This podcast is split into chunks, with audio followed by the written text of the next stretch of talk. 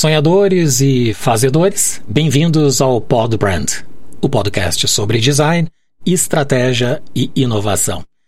Sou Maurício Medeiros, mentor, consultor em design estratégico e autor do livro Árvore da Marca, Simplificando o Branding.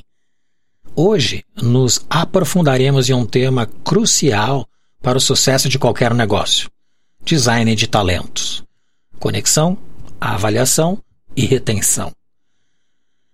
Para tornar as empresas mais eficazes, é imperativo não apenas selecionar as pessoas certas, mas também criar um ambiente que elas possam prosperar.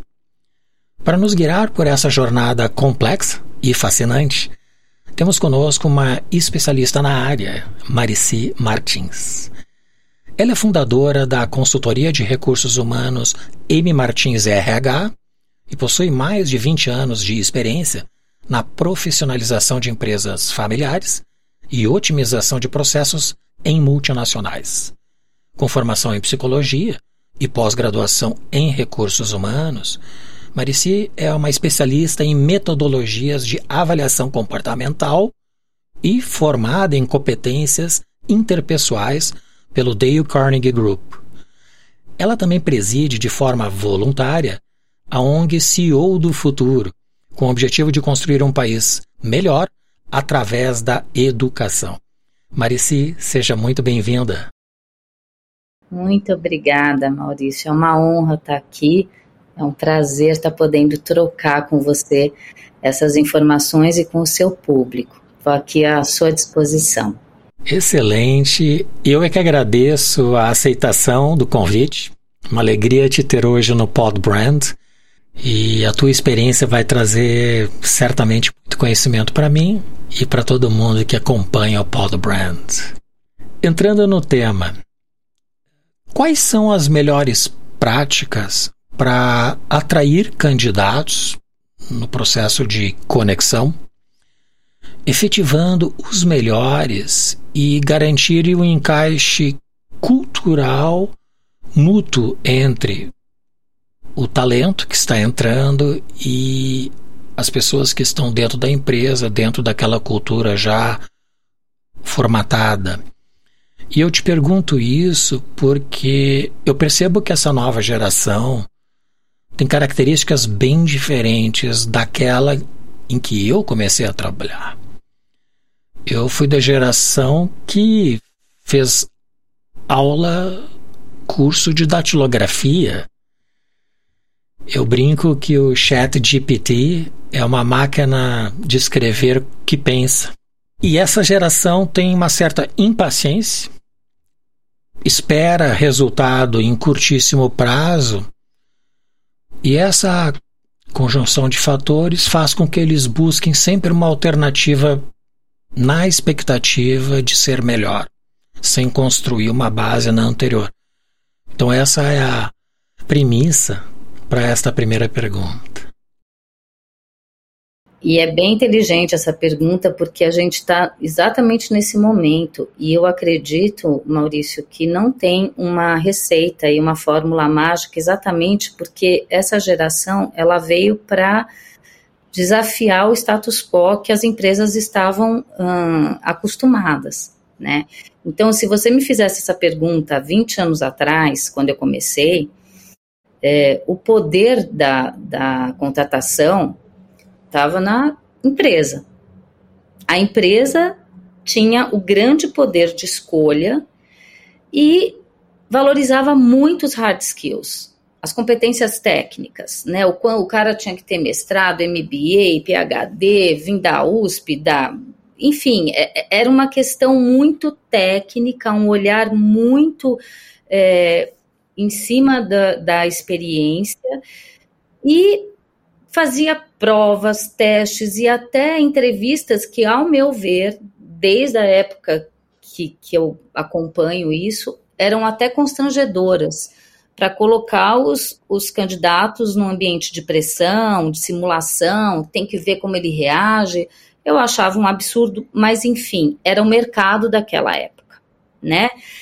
E aquela época também, Maurício, se a gente for ver, que eu acredito que nós dois vivemos juntos isso, é, somos contemporâneos, era uma época assim, o bonito era ficar 15 anos na empresa, né? Você começar como estagiário, como office boy, né? É, contínuo, tinha essa palavra, esse cargo, né? E você saía como gerentão. Era esse era o cenário, né? Ou você seguia a carreira da tua família. Se a tua família era de advogados, aí de você se fosse médico. Se tua família era de médico, aí de você se fosse engenheiro né? Então era uma coisa muito fragmentada, vamos dizer assim, né? Departamentalizada. Hoje, como você mesmo trouxe, é o inverso. Hoje, se a gente for colocar nessa balança, quem decide a contratação é o candidato, não é a empresa. Hoje não é o que você vai trazer para mim enquanto empresa para que eu possa te contratar. A pergunta é outra. É do candidato. O que você, empresa, vai me oferecer para eu querer entrar? Né? então foi uma inversão completa de, de valores que o mercado está apanhando. Né? E com isso veio a pandemia, que acelerou isso e, junto com ela, trouxe fenômenos como a grande demissão, né, que só em 2021, Maurício, 47 milhões de trabalhadores pediram a demissão nos Estados Unidos. De forma voluntária? De forma voluntária, porque estavam de saco cheio, porque estavam estressados, porque não fazia mais sentido para eles aquilo. E isso depois espalhou no mundo inteiro, inclusive no Brasil, né? E aí, se você pergunta hoje forma de trazer para o uh, conexão e essa atração desses jovens talentos é o foco no propósito, é o foco nos valores. É, tem que ter fit e sinergia de propósitos e valores, senão não vira, ele não fica, ou a empresa não fica satisfeita com ele, né? E é claro que eu estou falando, né, Maurício, ainda num cenário classe A, B. Até as CDE, se tiver alguma outro, outro tipo de assistência governamental que possa fazer essa escolha. Né? Tipo, ah, não quero trabalhar nessa empresa porque eu tenho auxílio bolsa, porque meu pai me banca, porque meu marido trabalha, tal. Agora, eu costumo sempre trazer uma outra realidade que traz mais de 50% da nossa população, que é a classe D. E dentro dessa classe, é, existe aqueles que querem trabalhar e os que não querem. Então, eu acredito que se você quer trabalhar, não importa o propósito, você se adequa. Não importa o horário, você se adequa. Não importa a área, você se adapta, né? Então também, vamos lá. Tem gente que tem um romantismo, sabe? Quando vai ler o currículo de um candidato, eu estou falando do pessoal da minha área, Maurício. Eu chamo de o RH hipócrita. Ai, mas ele pulou dessa empresa para outra, ele só ficou tanto tempo aqui, só ficou tanto tempo ali. Ah, mas ele estava numa área, foi para outra. Gente, o cara teve que pôr pão dentro de casa. Você conversou com ele? Você entendeu a trajetória? Você sabe o que, que aconteceu na vida dele?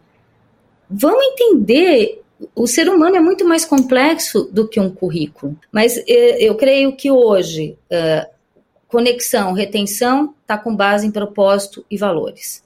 Né? A empresa tem que estar tá preocupada em estar tá trazendo profissionais que pensem e, e, e tenham os mesmos valores que ela. E, é claro, profissionais que tenham vontade de fazer acontecer, porque senão passa três meses eles já querem virar CEO da empresa. Também é outra questão aí bastante complexa, do imediatismo dessa geração. Eu acho que isso é o que move as pessoas. Né? Qual é a razão que me leva a fazer parte de algo? E aí vem a segunda pergunta. Eu acredito que a psicologia, o RH, tem como ferramentas para minimizar riscos e potencializar talentos, que são as várias formas de testes e avaliação, digamos, personológicos. E você é especialista em vários desses métodos. Então explique o que são e como as ferramentas de pesquisa comportamental, como os testes grafológicos, palográficos e mais recentemente o People Analytics, que está envolvendo toda a presença das pessoas na web, mídias sociais, contribuem para a avaliação dos candidatos para uma determinada vaga, incluindo alguns testes que eu próprio utilizei no passado, como o PPA, Personal Profile Analysis, que, que é conhecido como a ferramenta DISC, e mais recentemente temos a MBTI da Meyer-Briggs, que são os 16 personalidades, que eu acho que tem a origem dos arquétipos de Jung, né? Então explica sobre esses testes e qual a validade deles. Ok. Vamos lá. É, primeiro, eu, eu penso que é importante a gente diferenciar teste psicológico de pesquisa comportamental, né? Então, assim, teste psicológico, ele, eles são criados por psicólogos, são testados por amostras grandes e são validados pelo Conselho Regional de Psicologia para que eles possam é, trazer é, uma análise da personalidade, né? De como a mente daquela pessoa funciona, da psique, né? Então, testes psicológicos você consegue ver é, tanto o lado bom como o lado ruim é, de um caráter, por exemplo, né? Uma, se a pessoa é ética, se a pessoa tem moral, se a pessoa é bipolar, se a pessoa é psicopata apesar de ser o mais difícil de identificar nos testes, porque a psicopata é que faz o teste perfeito. Então é tão perfeito que você fala, pera, tem alguma coisa tem errada. Tem algo errado. Tem algo errado, né? É, então os testes psicológicos eles trazem muito mais uma leitura hum, dessa questão psíquica mesmo para a gente ter como complemento se essa pessoa, como ela, como essa pessoa lida com frustração, como essa pessoa lida com autoridade, se essa pessoa tem oscilações de humor. Então, uh, é, é para esse sentido que ele entra no processo seletivo. Mas eles são utilizados, principalmente esses dois, Maurício, em, é, pra, em grandes órgãos públicos, como, por exemplo, o Detran usa para você tirar aqui no Brasil a carta de motorista, né, a carta de habilitação, é o palográfico. O palográfico reprova ou não. Porque você consegue ver se o cara usa drogas, se não usa, se o cara tem algum problema neurológico, se não tem, como epilepsia, por exemplo, e aí ele não teria como dirigir. Então, o palográfico ele tem uma validação aí mais ampla do que simplesmente um processo seletivo. Só para contextualizar, o palográfico é aquele teste que reproduz linhas verticais paralelas, Isso. correto? Isso, cada linha é chamada de palo. E como ele veio na mesma época, ele foi criado por um grafólogo e por um psicólogo chamado Salvador Milá, um espanhol. Então, muito do conceito do grafológico está dentro do palográfico né? A forma que, que as linhas sobem ou descem, como que as letras se unem ou se afastam, a margem, tudo isso tem uma proximidade aí na análise, mas é esse mesmo, o palográfico é dos, a gente chama dos pauzinhos, mas os pauzinhos são os palos.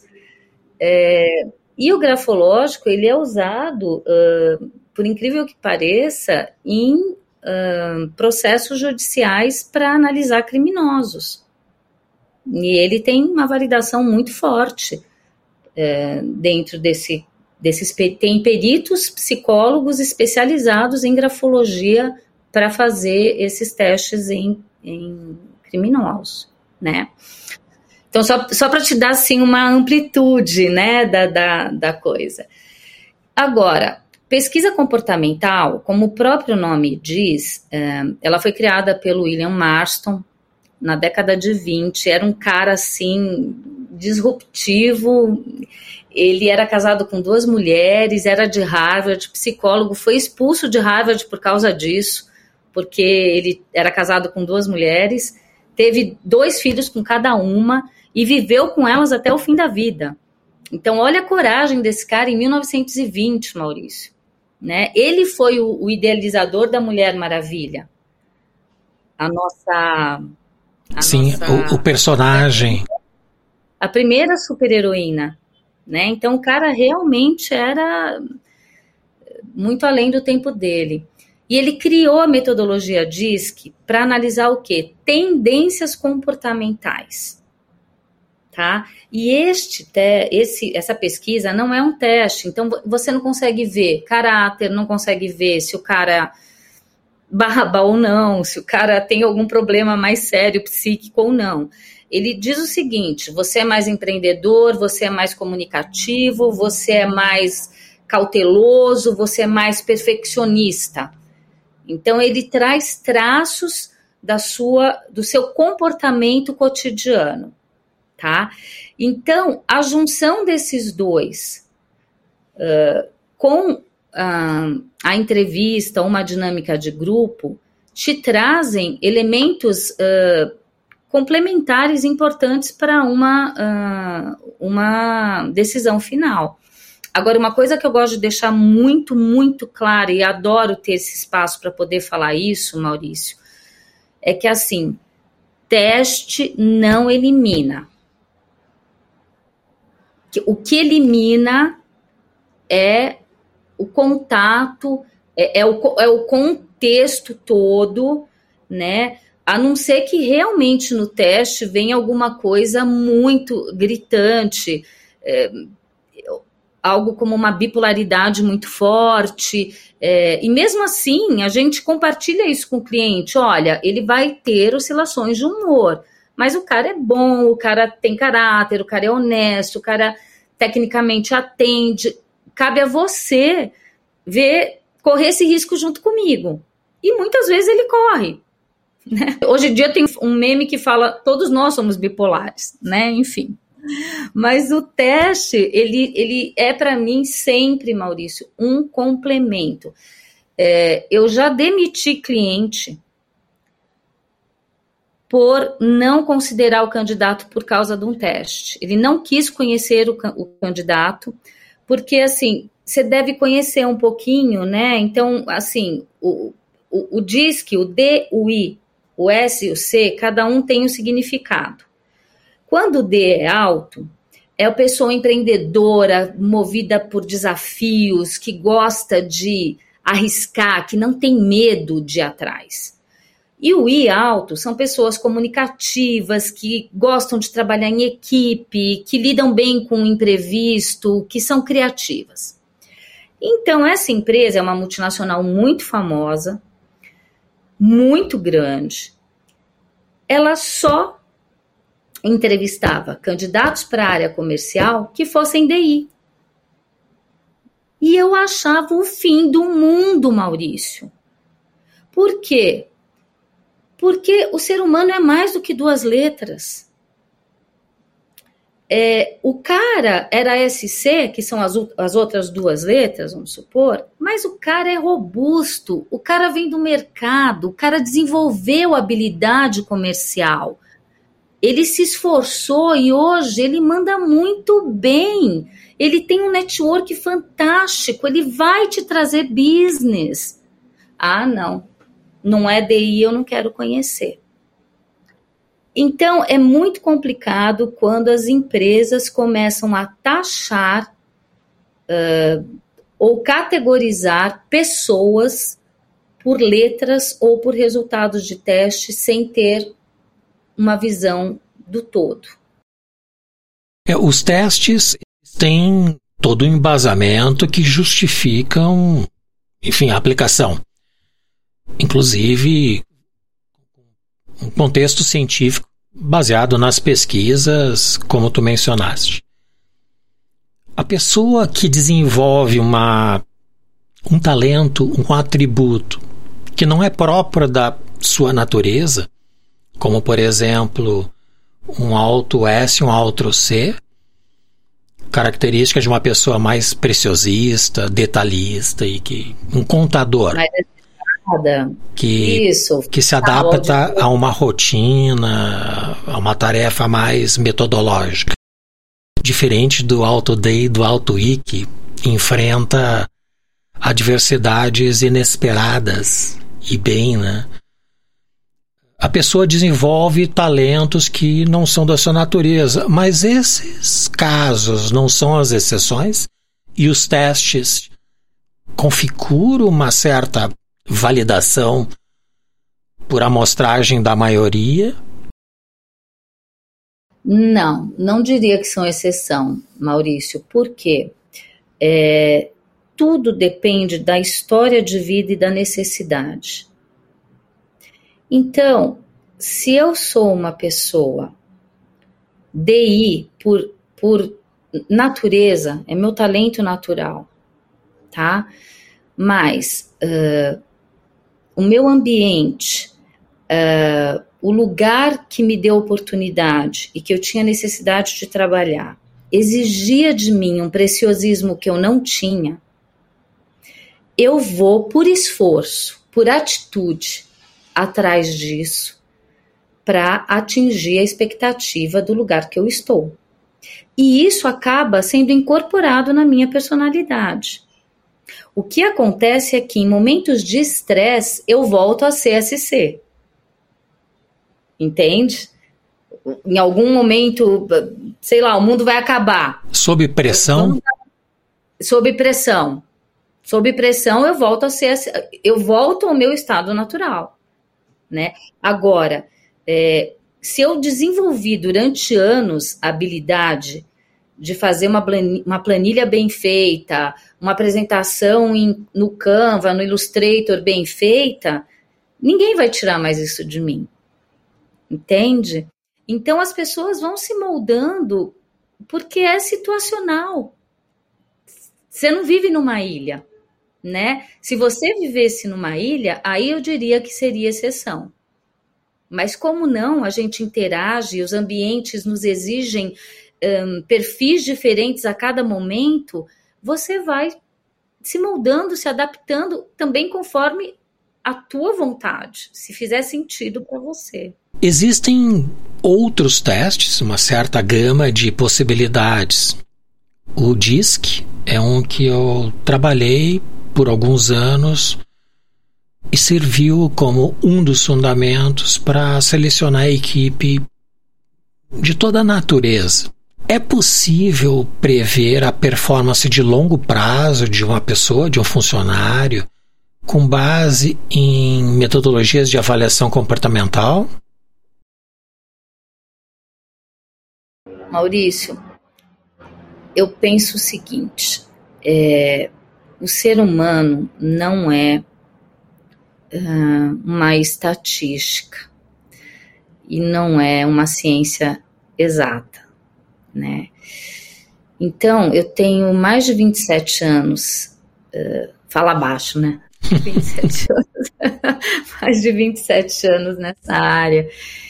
E por, pela minha experiência, tá? Por mais que você se acerque de todos, de todas as etapas do processo seletivo, né? dinâmica de grupo, apresentação de um case mais técnico, é, entrevista por competência, é, palográfico, grafológico, DISC, coleta de referências, você tem um acerto de 75%. Porque os outros 25%, Maurício, você não controla. Por que você não controla? Tem a ver com questões externas que podem acontecer com esse candidato. Por exemplo, ele entrou, tá indo super bem, o marido sofre um acidente de carro e fica tetraplégico.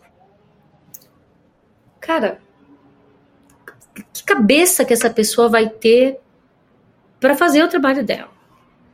Ou ela entrou, tá super bem, descobre que tem um carcinoma gigante no cérebro. Tudo bem que eu estou dando, eu tô dando um, exemplos catastróficos, mas eu estou querendo dizer o seguinte: às vezes a pessoa está passando por um momento de separação, está brigando com o marido, guarda de filho na justiça, e são fatores que você, é, enquanto selecionador, não tem como prever, né? É, e aí isso entra nesses 25%. E a outra parte que entra nesses 25% tem a ver com a parte subjetiva que muitas vezes o candidato consegue manipular ou esconder, ou o próprio cliente não passa a real para você. Então, já aconteceu, Maurício, é, não faz muito tempo, tá? Um cliente pediu 10, 10 profissionais para uma determinada função. Eu fiz a dinâmica de grupo, veio uma representante do grupo dele, tal, conseguimos aprovar sete na primeira dinâmica. Então, de 10, eles aproveitaram sete. Os sete entraram, fizeram processo admissional, depois de uma semana não tinha ficado nenhum. Nossa. Aí ele pediu uma outra dinâmica. Eu fiz, eles aproveitaram cinco. Dos cinco, ficou uma. O que que eu fiz? Eu demiti o cliente. As pessoas pediam para sair. Não é que ficou um porque ele mandou o resto embora. As pessoas não gostaram da realidade. Então, assim, ele me vendeu, ele cliente, que é um cara legal, que o ambiente é bacana, que não sei o quê. Quando, na verdade, porque aí eu fui correr atrás, fui saber, gente, o que, que aconteceu. Cara, é tóxico o ambiente, é o cara sai gritando, entendeu? Tentando resumir, eu percebo que todas essas metodologias representam uma relativa importância, mas não são o suficiente. Aí entra o papel do psicólogo, do consultor, da consultora, que é o teu caso, para complementar a análise por outras premissas que não estão num teste comportamental, não é? Perfeito, você falou tudo. Você falou tudo, inclusive é isso que faz a diferença para mim quando existe dicotomia nos resultados. E aí eu te pergunto: ocorre isso? Você já enfrentou contradições nos resultados em diferentes métodos? E como é que tu reconciliou isso? Tá. É, eu já enfrentei várias vezes, tá? E a, a única forma que eu acredito, Maurício, que tem para gente conseguir fazer o checkmate é, é sempre com a pessoa. É sempre é, retomando com a pessoa. Porque muitas vezes, é, apesar do teste apresentar, na maioria é, dos momentos que você faz, o mesmo resultado, é, tem uma questão situacional. Então, vou te trazer alguns exemplos. Tá? No palográfico, tem uma determinada questão. Se, se, você faz tremor em toda a sua uh, execução, isso pode significar algum problema neurológico ou algum problema uh, de drogadição, tá? E aí, eu estava com um candidato, era uma seleção interna para supervisão. O cara era vendedor, e alguns vendedores participaram do processo e ele era o mais cotado, de cara o melhor. E aí eu apliquei o palográfico e o palográfico dele veio todo tremido, Maurício. Falei, cara, não é possível. Será que esse cara é drogadito e a gente não percebeu? Ou será que ele tem algum problema? Sei lá, de repente ele pode ter. É, algum problema neurológico que não, não é tão sério, epilepsia, alguma coisa assim. E aí eu chamei ele para conversar. Falei, olha, é, como é que você estava quando você fez o teste? Uh, tava tudo bem? Tava, tudo. Falei, você tá passando por algum momento na tua vida de diferente do. do... Ele falou, ah, por que deu ruim, né? Porque aí já fica, não, não, tá tudo bem. Eu só tô querendo sondar você um pouquinho mais para ter um, um, resultado mais completo. Ele falou, olha, Marici, eu lá, eu parei de fumar faz uma semana. Então, a única coisa diferente que está acontecendo comigo é isso. Aí, pronto, matou. Então, ele estava passando por um processo de abstinência química. Entende? É, tem outros exemplos, por exemplo, no DISC. O DISC eu tenho um exemplo fantástico para te dar. Eu estava dando feedback para o cara e ele falou: não, esse não sou eu. E aí já vem aquela facada, né? Você fala, putz. Aí eu começo, sondagem. Tá, vamos lá. Quando você fez, você estava sozinho ou estava num ambiente, né? Não, estava sozinho. Foi tranquilo para você fazer o teste? Olha, eu posso ser muito franco com você? Lógico.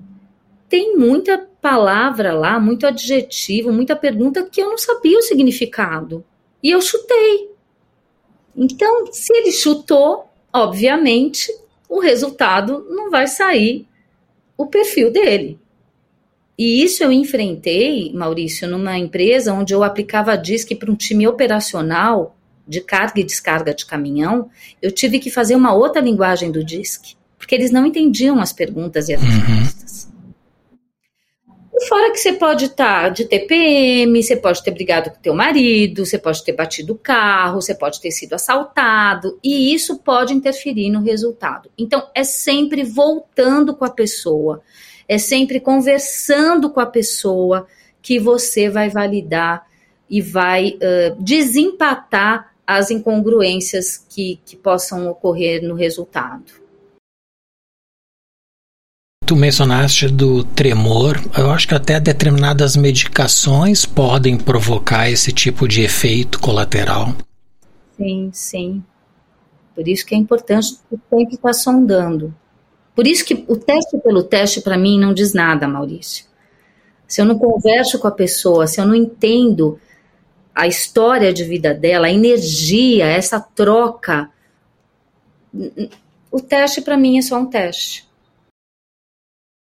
Quais são as métricas que tu considera essenciais para avaliar a performance de um funcionário e de que forma isso pode ser repassado para a equipe ou individualmente quando esse resultado não está de acordo com as expectativas? É, eu utilizo a metodologia chá. A metodologia chá, ela unifica o conceito de competência, tá? Então, eu vou explicar cada uh, letra e aí no final uh, penso que vai fazer sentido. Então, o C significa o conhecimento conhecimento que você, enquanto profissional, é, absorveu durante toda a sua vida, né? Então, conhecimento cultural, conhecimento técnico, conhecimento acadêmico, conhecimento de idiomas, conhecimento de ferramentas, é o conhecer, é o ser. Aí nós vamos para o H. O H significa habilidade, ou seja, é, o quanto que eu sei é, colocar em prática o meu conhecimento. Né? É o saber fazer.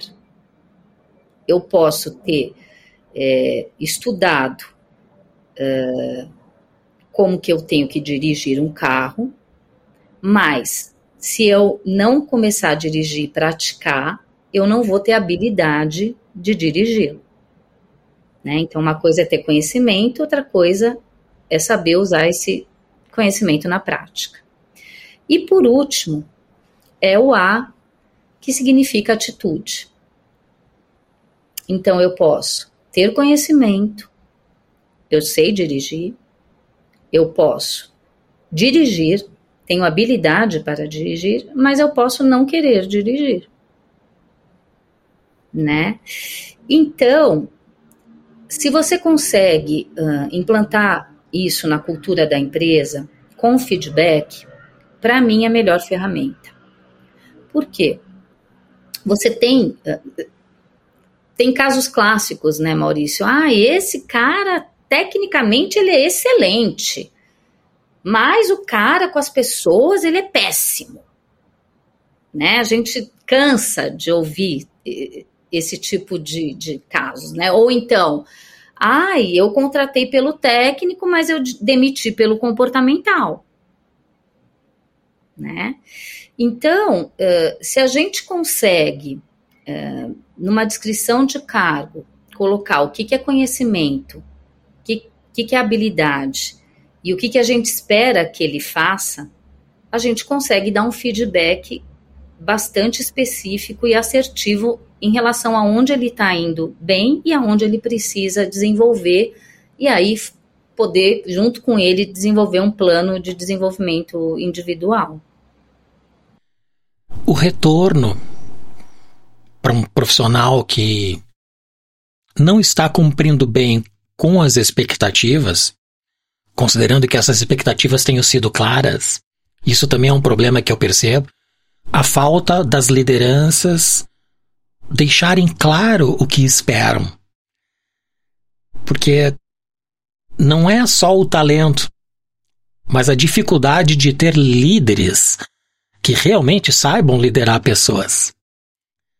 Estar é, numa, num cargo, estar numa posição de diretoria, level C, não significa que a pessoa realmente tenha essa aptidão ou essa habilidade.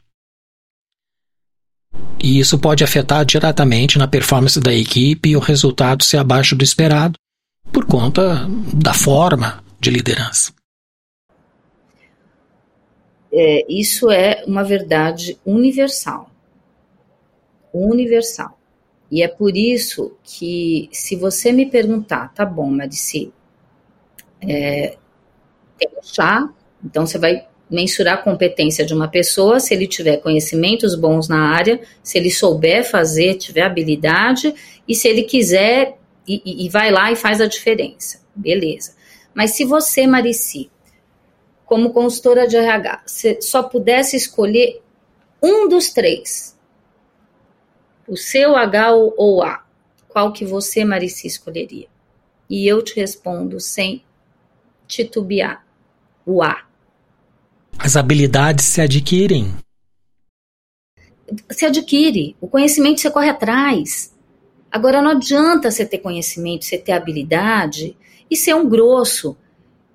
E, e não ter a menor vontade de, de levantar da cama para fazer aquilo. E estar tá desmotivado. E não contribuir, não agregar. Não querer crescer, não querer se desenvolver, não querer ajudar a empresa. Agora, quando vem o cara com sangue nos olhos, vamos lá, Galera, vambora, o que, que eu preciso fazer? Ah, é o curso tal, vou lá. Com quem que eu posso aprender? Com quem que eu me informo sobre isso? Cara, é atitude. E isso tem muito a ver é, com o instituto que eu presido, Maurício. Que é isso que a gente foca lá, que são os soft skills, né? E aí eu vou te falar até algumas uh, estatísticas você me perdoa se eu eh, me confundi com uma ou outra, mas eu vou te dar um panorama geral eh, que foi feito pela Harvard, pelo LinkedIn e uh, tem outra e pela Corn Ferry. A junção de pesquisa dessas três instituições chegaram nesses números que eu vou te passar.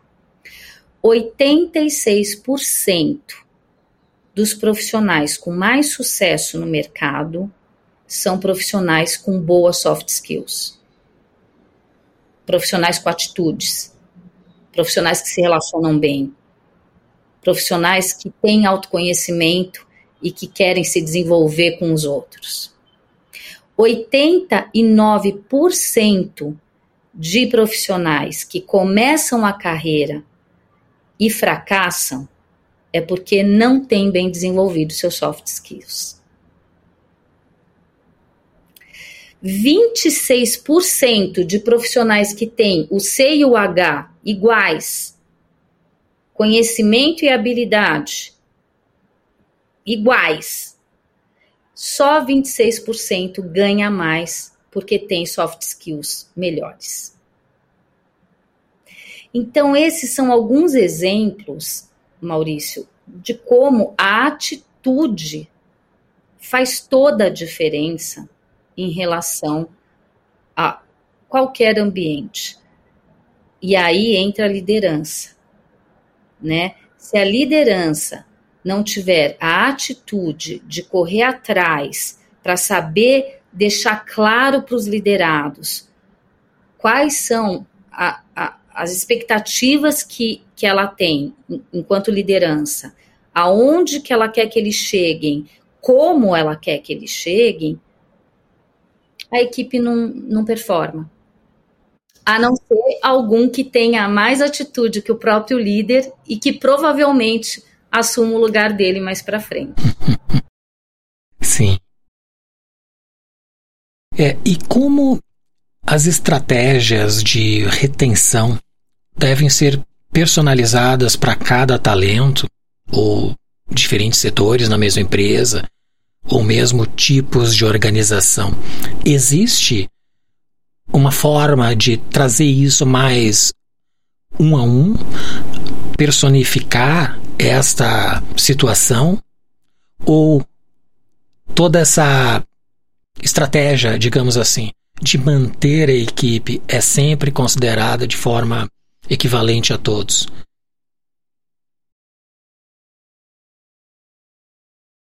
Pergunta bem inteligente essa.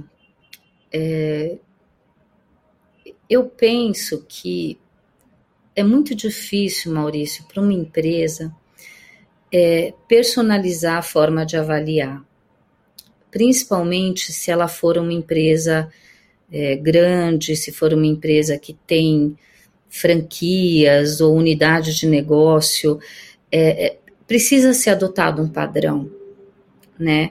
Agora, o que eu penso é que dentro desse padrão, dependendo da área, dependendo da unidade de negócio, ele pode ser aculturado.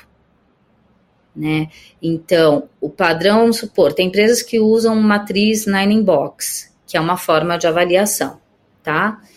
Ok, ela é o esqueleto ali né? Mas ela pode ser utilizada para cada unidade de uma maneira que combine mais com aquela unidade. Né? Eu costumo dizer que cada empresa é um organismo vivo.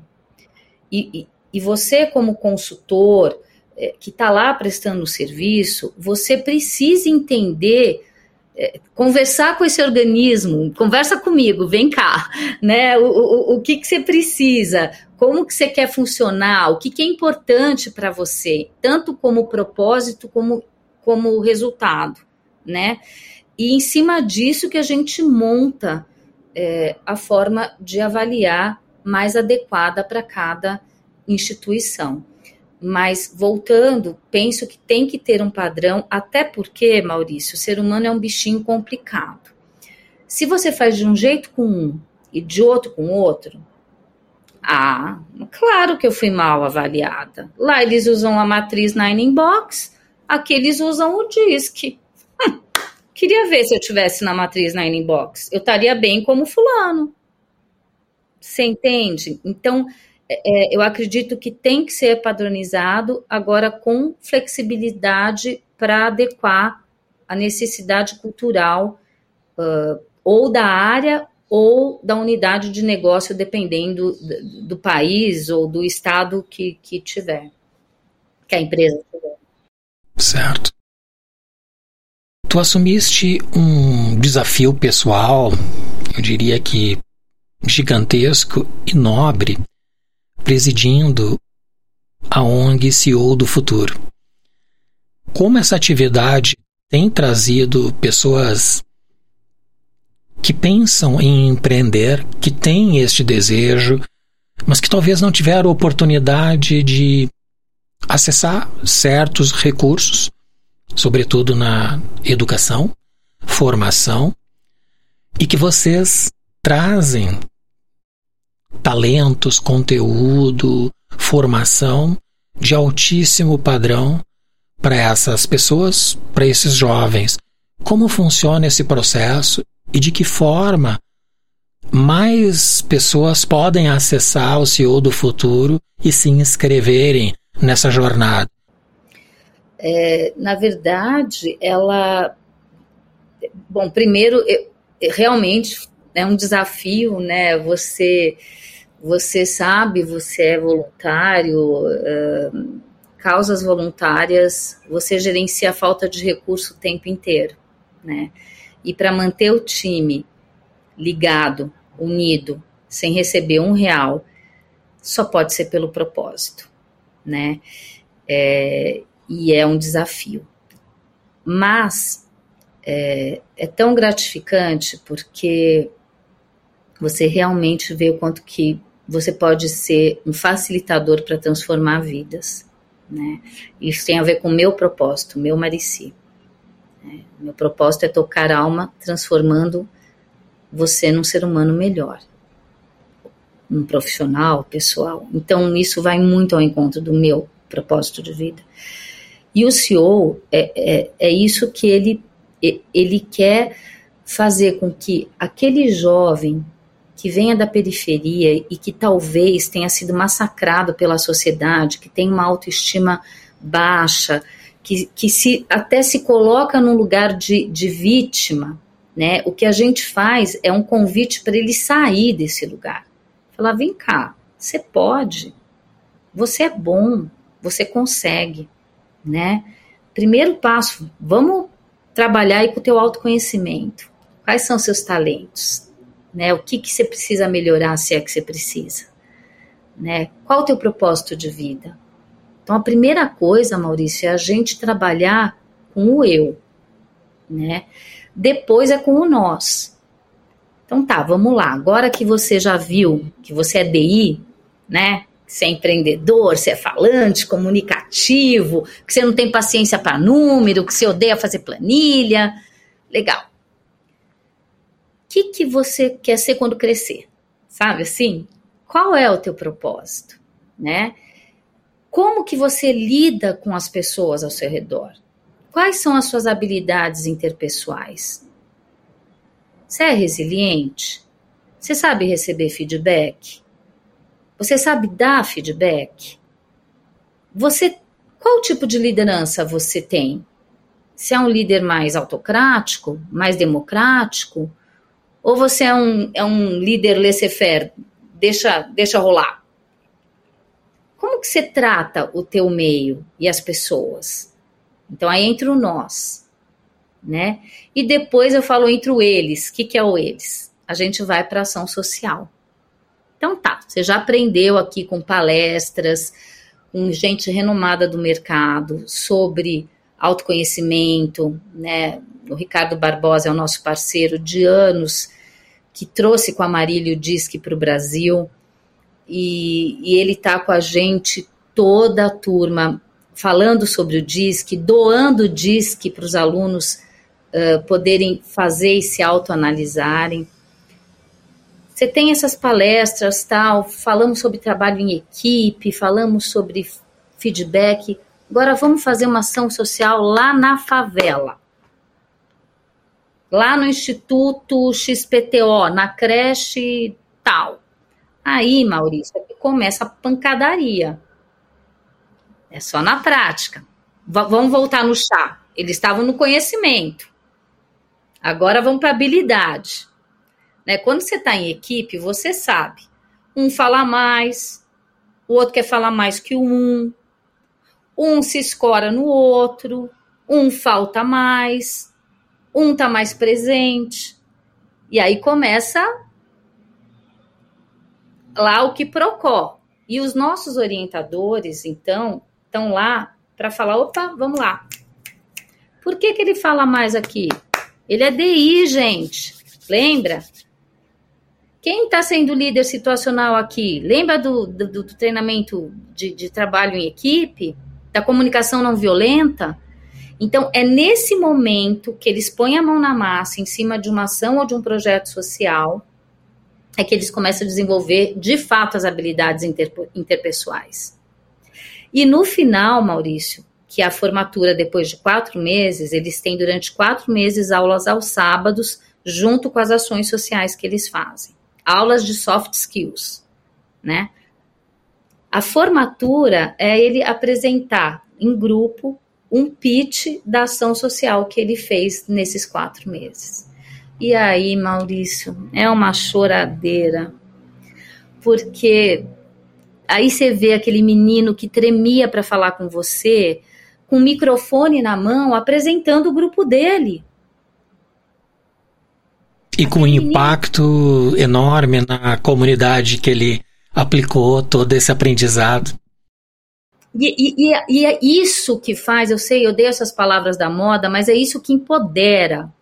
É isso que tira ele daquele lugar de vítima. Fala, cara, ele fala isso. Cara, há, há seis meses atrás eu não falava me olhando no espelho. E hoje eu estou aqui para uma plateia de 100 pessoas apresentando um projeto que nós arrecadamos junto com patrocínio, subimos um muro de arrimo na favela, arrecadamos mais de R$ 1.200, tivemos o patrocínio da Leroy Merlin e hoje estamos dando segurança para não sei quantas crianças dentro dessa comunidade. Você entende? Então é, é, é transformador, é transformador. E o nome CEO do futuro hoje para a gente tem mais a ver com o CEO da sua própria vida, né? Porque muitos não querem empreender, mas muitos querem dentro da empresa um lugar melhor. Então, depois que ele passa por essa imersão com a gente, ele consegue externar melhor essa vontade dele crescer dentro da empresa. Ou ele consegue ter coragem de mudar de área, por exemplo. Ou ele consegue ter coragem de aceitar um desafio para ir para o exterior. Não necessariamente empreender ou ser um CEO, mas ele toma as rédeas da própria vida. É nesse sentido. Belíssimo projeto. E um desafio pessoal muito gratificante, eu acredito, pelo resultado que tu comentaste agora. Toda formatura, toda borrada, com os olhos vermelhos, maravilha. É. Essa é a graça da vida. É isso aí. Muito bem. Chegamos ao pinga-fogo. É um hum. momento que nos aprofundamos em indagações que tocam a essência e a trajetória de cada um. São três perguntas que eu faço a todos os convidados. Primeira delas. Nossa, Quais são as virtudes. Já tá me dando medo aqui. Não precisa te assustar. Quais são as virtudes do empreendedor de sucesso? Ah, essa eu tenho uma regrinha do A. Né? Eu sou cheia das siglas. Né? Primeira dela, delas, autoconhecimento. Você não sai do lugar se você não se conhecer. Né? Segunda, autopreservação. Tem que cuidar de ti né? Não adianta ser workaholic, não adianta não ir no médico, não adianta não cuidar do que você come, do que você se exercita, né? Terceiro, é, é o autogerenciamento. Né? Se você não autogerenciar a tua vida, você não consegue ter sucesso. Tenho tempo, de estudo, tenho tempo de trabalho, tenho tempo de ficar com seu filho, tenho tempo de viajar, tenho tempo de você é, numa festa. Você precisa se autogerenciar, né? Quantos A já foram, Maurício? Me ajuda. Três, Três. né? Autoconhecimento, autopreservação, autogerenciamento é, o outro é a atuação, né? Não adianta você, você ter tudo isso e não atuar, não fazer acontecer. Tem que agir. Tem que agir. É o A do, do chá, né? E aí o outro A seria atualização constante, né? No, no teu nicho, no mercado, no que está acontecendo no mundo. E o último A, eu acho que é ação social.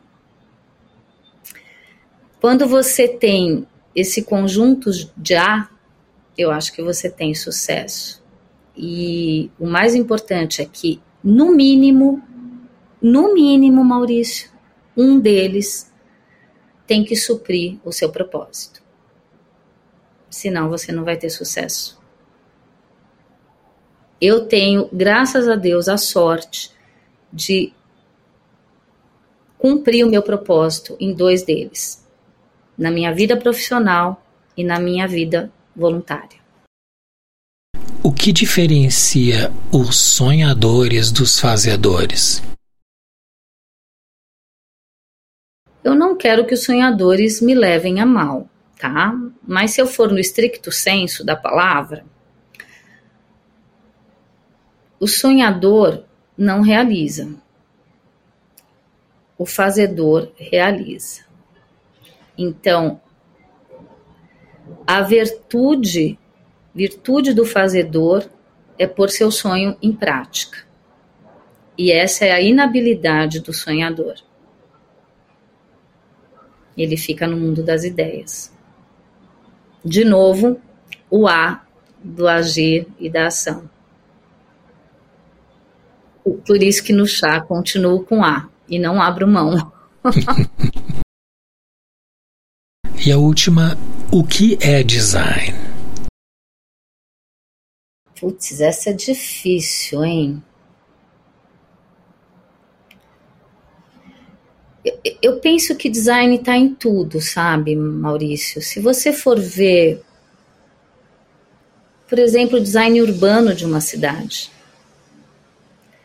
É, o meu sonho era conhecer Paris. E eu consegui ir nesse ano. Eu estava com o avião chegando, eu vi Paris, me emociona, eu vi Paris de cima. Ela tem um design próprio. Falei, gente, que coisa linda. E ao mesmo tempo, quando eu estava voltando para casa e eu estava chegando em São Paulo e eu vi São Paulo de cima, eu também fiquei emocionada.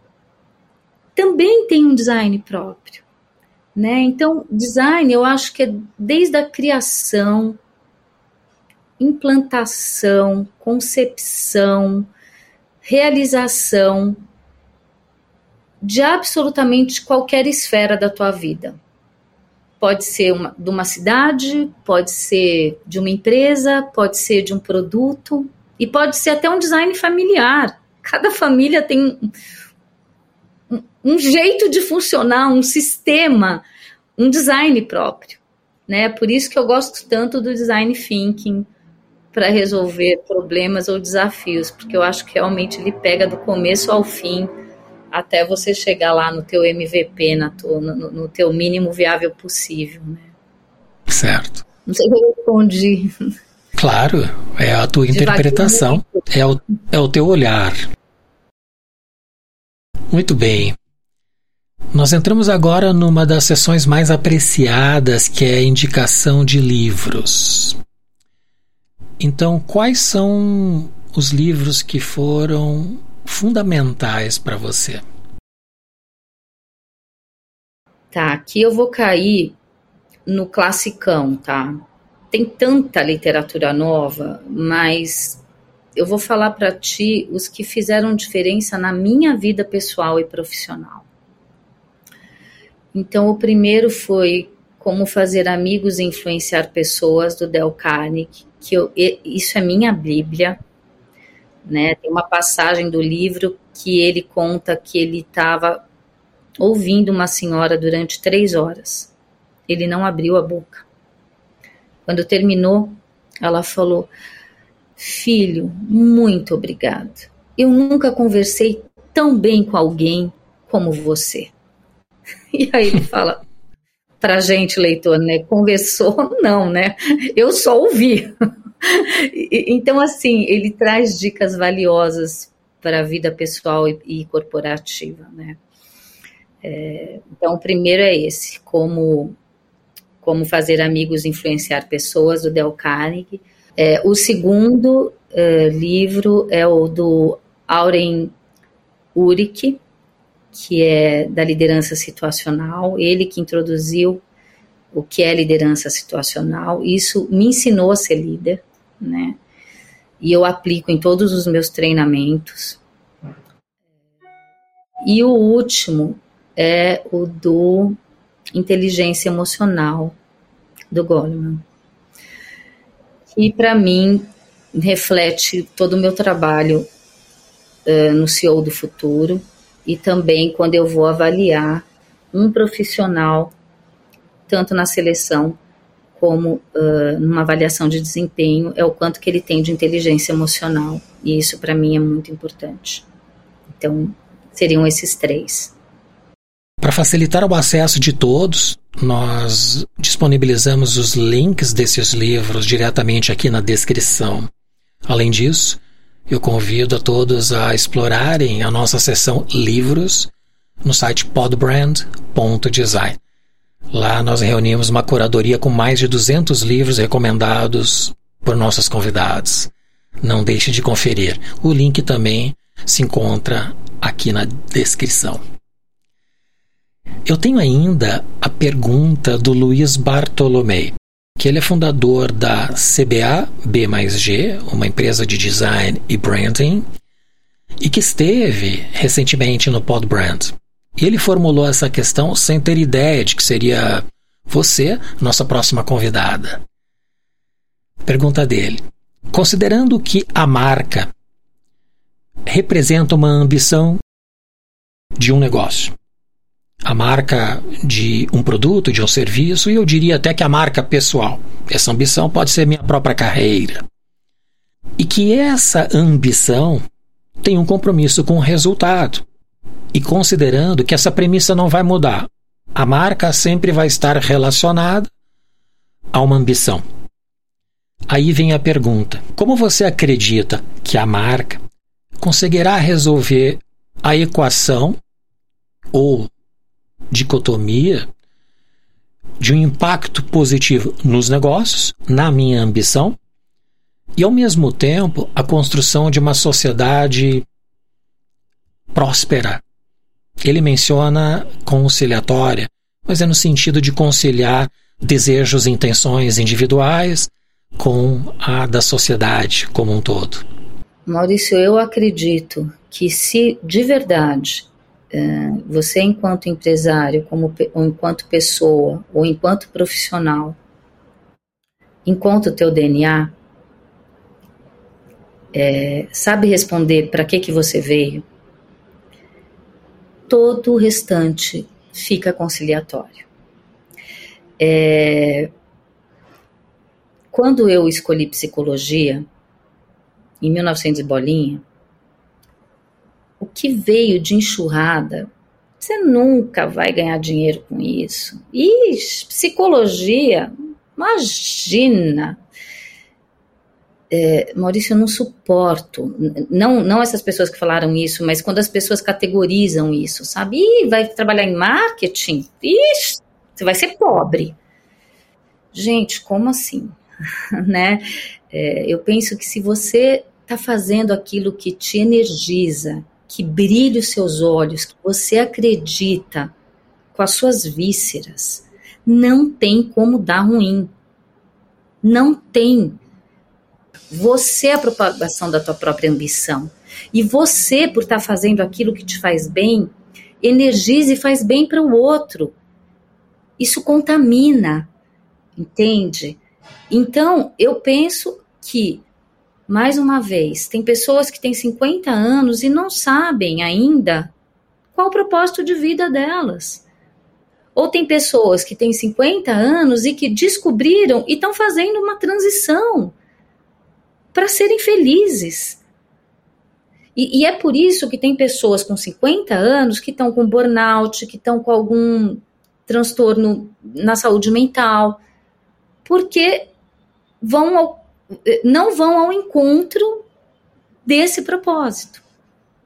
Então, respondendo ao, ao nosso colega, eu penso que elas são conciliatórias quando você realmente sabe o que te faz feliz e o que que você veio fazer aqui nessa vez que você veio, né? Não sei das próximas. Excelente. E por fim, se você pudesse fazer uma única pergunta ao nosso próximo convidado, qual seria? Essa é uma pergunta que eu faria que eu me faço, tá? Que se você fizer para mim, eu ia falar, não sei te responder, Maurício. Uh, tendo em vista a nossa juventude atual e os seus comportamentos, veja bem, não estou falando nem mal nem bem, tá? Mas assim, analisando os comportamentos da nossa juventude de hoje, seus hábitos, suas atitudes frente ao mercado de trabalho, frente à faculdade. E pensando que esta mesma juventude será a nossa liderança no futuro, como ele enxerga o nosso futuro? Muito profunda essa pergunta. Requer muita reflexão. Da resposta. É. Eu tenho medo da resposta. Sinceramente, olha que eu sou bem otimista. Eu vou fazer um exercício pessoal de tentar responder para mim mesmo. Tá. Muito bem, Marici, chegamos ao final. Eu quero te agradecer muito, foi uma alegria tê-lo conosco hoje no Pod Brand. A eu tua participação é, insights, vem ao encontro do nosso propósito, que é ajudar as pessoas a alcançarem a sua melhor versão. Muito obrigado por se engajar na nossa missão de coração. Obrigada a você e a todos os seus ouvintes. Foi um prazer e uma honra estar aqui. Espero ter contribuído de alguma forma e a troca contigo foi muito, muito prazerosa. Certamente contribuíste. Até breve. Até breve. Como eu fico feliz em aprender. Hoje com a Marici Martins, que é uma referência em psicologia e comportamento humano. Visite o nosso site podbrand.design. Lá você encontrará o link de todos os episódios, indicações de livros da Marici e de outros demais brilhantes convidados. Se puder, faça um favor a nós e a alguém que você conhece compartilhando este episódio, inscrevendo-se também no nosso canal. O mundo precisa de mais sonhadores e fazedores que a cada dia buscam sua melhor versão. Obrigado por estar conosco aqui no Podbrand, o podcast do design.